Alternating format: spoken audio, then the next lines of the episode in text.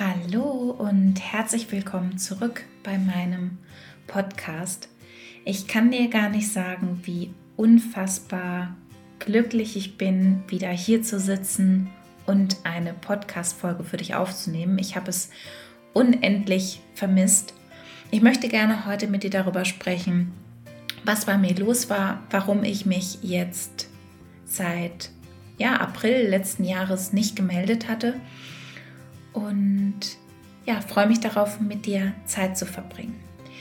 Wichtig, Triggerwarnung an dieser Stelle. Ich spreche in dem Podcast über das Thema Selbstmord bzw. Selbstmordversuch. Wenn das ein Thema ist, das dich triggert, wo du weißt, das tut dir nicht gut, dann hör dir diese Podcast-Folge lieber nicht an. Alles hat angefangen damit, dass ich im Januar letzten Jahres gekündigt wurde und tatsächlich war es so, dass ich das echt sehr gut verkraftet habe. Ich tatsächlich sogar die Energie hatte und den Mut hatte, da gegen meinen Arbeitgeber vorzugehen und ich da dann auch noch eine Entschädigung bekommen hatte und ich mich dann auf Jobsuche begeben habe. Und bei der Jobsuche war es anfangs schwierig. Also anfangs saß ich echt an meinem Schreibtisch und Dinge haben nicht funktioniert und ich war so gefrustet und ähm, gestresst und mies drauf und irgendwie hat sich das dann total zum Positiven verändert und ich habe mich so Dinge getraut wie aktiv zu posten auf äh, Xing beispielsweise, dass ich auf Jobsuche bin und habe extrem viele Nachrichten bekommen plötzlich und bin tatsächlich teilweise gar nicht mehr hinterhergekommen, all die Nachrichten dann auch zu beantworten. Also war extrem positiv. Und nach einer Zeit habe ich dann auch ein Jobangebot bekommen für einen extrem tollen Job. Also ich habe mein Gehalt verdoppelt. Ähm, es war eine Position im Trainingsbereich, was ich super spannend fand und Jobs in dem Bereich super rar gesät sind. Und wenn man jetzt keine wirkliche professionelle Erfahrung in dem Unternehmen bisher hatte, es auch sehr schwer ist, in den Personalentwicklungsbereich da reinzukommen. Also ich hatte Personalmanagement studiert gehabt im Master und habe es aber geschafft, da in den Bereich reinzukommen, war extrem happy und stolz und habe mich darauf gefreut. Es war nicht der Bereich, in den ich wirklich langfristig gehen wollte. Also es war ähm, Personalentwicklung im Businessbereich, ähm, also für Unternehmen, also ein Trainingsinstitut, das für Unternehmen da Trainings angeboten hat, im Vertriebsbereich, im Führungskräftebereich, weil auch damals schon so die Idee in meinem Kopf war, im Bereich mentale Gesundheit etwas zu machen.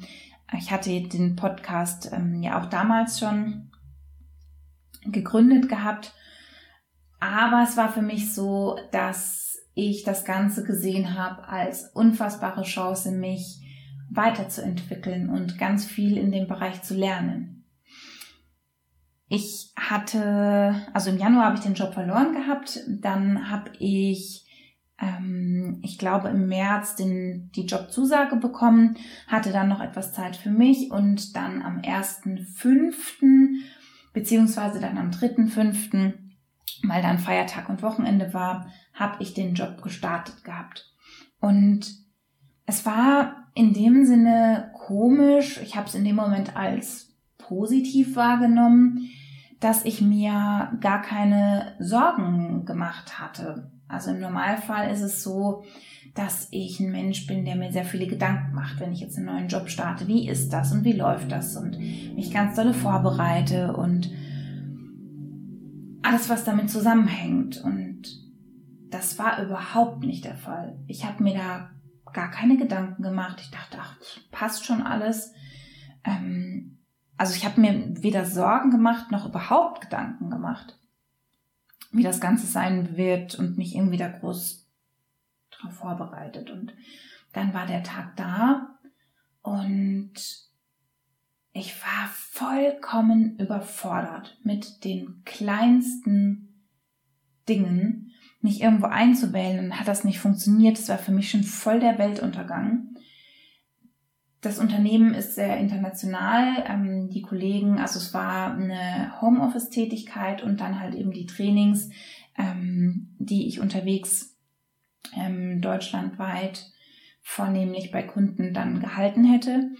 Und irgendwie Smalltalk auf Englisch mit Kollegen zu machen, war für mich richtig schlimm, obwohl das an sich keine Sache für mich ist. Ich habe auch ähm, insgesamt jetzt schon viereinhalb Monate im Ausland gelebt. Also natürlich wäre ich aufgeregter gewesen, aber es war für mich so ein, boah, ich kann überhaupt kein Englisch. Ähm, selbst so einzelne entspannte Kennenlerntelefonate mit Kollegen waren für mich echt schlimm. Ich habe die ganze Zeit darüber nachgedacht, was ich jetzt Gutes und Tolles sagen müsste, damit der andere mich toll wahrnimmt. Und einer ähm, hat gesagt, dass er gerne meditiert in dem Gespräch. Und dann habe ich echt darüber nachgedacht, so, ah, tust du jetzt so, als ob du auch ganz oft meditierst, obwohl du es gar nicht machst. Und ob, du möchtest das ja gerne. Also es war wirklich total komisch. Und ich war da so durch sofort dass so einfache Dinge, ein Kollege hat uns einen Tipp gegeben, dass wir so ein Ringlicht uns besorgen können, auf Firmenkosten natürlich, damit unser Gesicht einfach besser ausgeleuchtet ist, wenn wir Trainings geben oder in Meetings sind. Habe ich nicht geschafft, so ein Ding zu, zu besorgen. Und ich bin auch gar nicht rausgegangen. Ich saß einfach zu Hause. Und auch abends saß ich einfach apathisch auf dem Sofa und konnte im Endeffekt gar nichts mehr wirklich machen. Und das halt irgendwie sofort, was für mich sehr erschreckend war, weil ich dachte, dass alles gut ist und es mir gut geht. Und nach drei Tagen war für mich dann wirklich so ein kompletter Breakdown. Ich konnte die ganze Nacht nicht schlafen, mir ging es richtig schlecht. Ähm, es war für mich eigentlich, ich kann diesen Job nicht weitermachen, ich schaffe das nicht, ich kriege das nicht hin. Ähm, ich habe nicht verstanden, warum es mir wieder so schlecht geht. Und da war für mich einfach so dieser Punkt erreicht, wo ich gesagt habe, ich möchte nicht mehr leben. Ich kann das nicht mehr. Ich hatte mich anderthalb Jahre plus die ganze Therapiezeit, die ich hatte, mit der Depression auseinandergesetzt. Ich habe durch den Podcast mich eben selbst noch weiter gebildet, mich jede Woche oder fast jede Woche mit mir selbst auseinandergesetzt, da ähm, weitergearbeitet. Und das war für mich einfach ein, es, es, es lohnt sich nicht weiter zu kämpfen, weil es wird sich sowieso nichts ändern. Ich habe mein Bestes gegeben, ich bin nicht gemacht für dieses Leben und das war's an der Stelle. Und ich habe das auch meinem Freund so kommuniziert habe ihm das auch gesagt, dass er mich bitte in Ruhe lassen soll, weil ich möchte nicht mehr leben und ich möchte jetzt aus dem Leben gehen und er soll mich jetzt alleine lassen. Ähm, was er natürlich nicht gemacht hat. Das war ein Zeitpunkt, ähm, bevor er seinen neuen Job angefangen hat und er freigestellt war. Und das hat sich dann so hingezogen, den ganzen Tag über. Ähm, mir ging es richtig schlecht. Aber ich wollte und konnte da auch irgendwie nichts mehr dran ändern. Ich lag da einfach apathisch, ich hatte Herzrasen, mir ging es echt richtig, richtig schlecht. Ähm, aber ich war halt auch nicht bereit, ähm, in eine Klinik zu gehen oder etwas daran zu ändern, weil es für mich einfach keinen Sinn gemacht hat, weil ich nicht den Sinn gesehen habe, wieder mich da durchzukämpfen für nichts, weil es nicht besser wird. Und ähm, ja, meine Familie war da auch mit involviert, meine Schwestern. Und die haben dann am Abend irgendwann dann ähm, Polizei und ähm, Notruf kontaktiert und mich dann, ja, in dem Sinne, was heißt einweisen lassen. Ich bin dann freiwillig mitgegangen, dementsprechend wurde ich nicht eingewiesen. Aber es war für mich ein, nur ein, ich gehe da jetzt mit, weil ich habe da keine andere Chance jetzt, ansonsten nehmen die mich halt zwangsweise mit. Und ähm, ich war dann in der Klinik und habe dann versucht, irgendwie den schönen Schein zu fahren, habe meinem neuen Arbeitgeber auch gesagt, ja, ähm, das, das, ich, das wird wieder, ich habe mich da nur in irgendwas verrannt. Und wollte dann schnellstmöglich aus der Klinik wieder raus, habe da, also ich, Donnerstag bin ich abends eingeliefert und Freitag hatte ich ein Gespräch mit einem Arzt, mit einer Ärztin und habe dann gesagt, nee, ist alles gut, habe mich dann nur in irgendwas verrannt und wollte dann wieder entlassen werden und die meinte dann, bleiben Sie doch das Wochenende einfach hier. Ähm, jetzt passiert ja sowieso nichts bei Ihnen auf der Arbeit und ähm, wenn Sie weiterhin dann gehen möchten, dann gehen Sie Montag. Und es war gut, dass das alles so gelaufen ist, weil natürlich ging es mir nicht gut.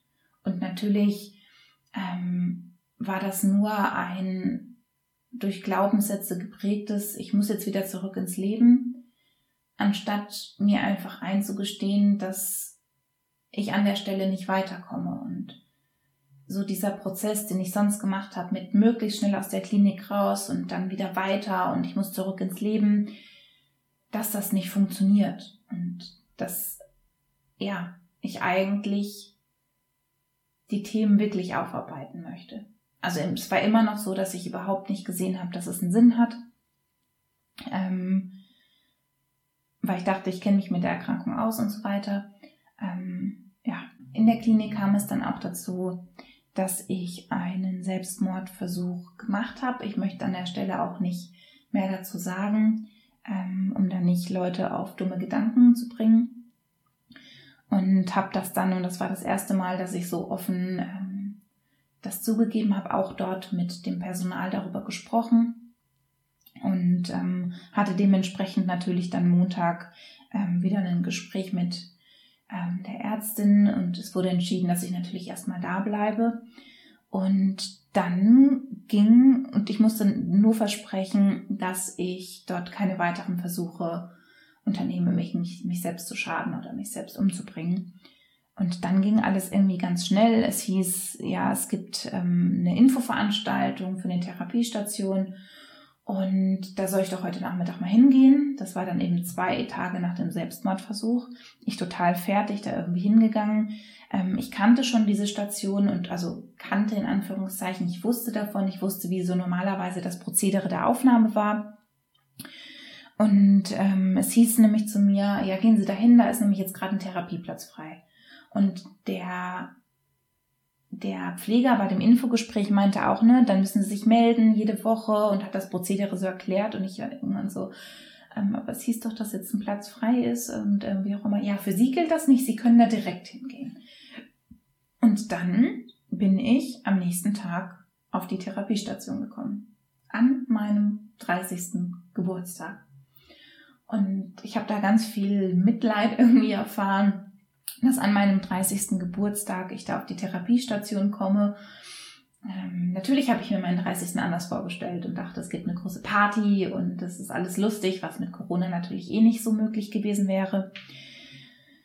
Aber nein, ich bin an meinem Geburtstag auf die Therapiestation gekommen und ähm, das war das beste Geburtstagsgeschenk, was das Leben mir hätte machen können. Da muss ich echt gerade fast anfangen zu weinen.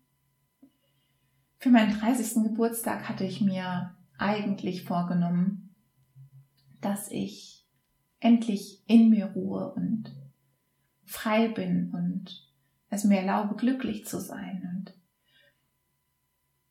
ja, das war ich nicht. Obviously not.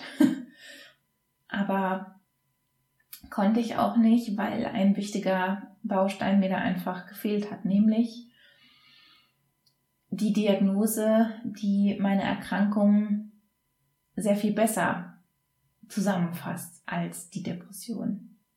Ich war nämlich ähm, dann auf dieser Station, auf der Therapiestation und sehr, sehr schnell, ich weiß gar nicht, ob das die erste oder zweite Woche war, war dann auch die Chefärztin da. Ich glaube, ich schaffe es mittlerweile zu unterscheiden, was der Unterschied zwischen Oberarzt und Chefarzt ist.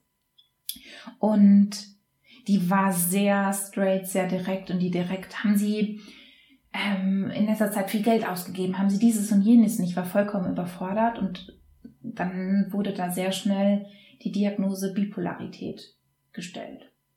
Und das ist für mich so dieser Schlüssel, endlich wirklich gesund zu werden. Weil wenn man nicht die, richtige, nicht die richtige Diagnose hat, dann ist das natürlich sehr schwierig, sich selbst zu verstehen, ähm, mit sich selbst gut umzugehen und ähm, ja, gut auf sich zu achten in dem Moment.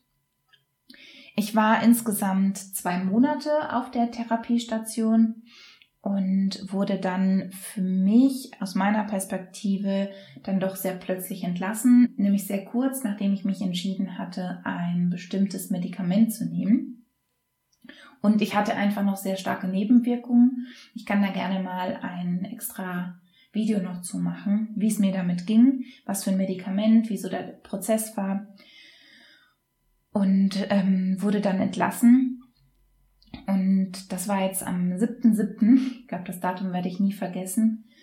Und habe seitdem die Zeit genutzt, um wieder zurückzukommen ins Leben, um mit den Nebenwirkungen klarzukommen, beziehungsweise zu gucken, ähm, dass die Nebenwirkungen einfach nicht mehr da sind mein Leben neu aufzubauen, zu strukturieren, zu gucken, was tut mir gut, was tut mir nicht gut, ähm, welche Menschen tun mir gut, welche Menschen tun mir nicht gut, ähm, was möchte ich, was kann ich.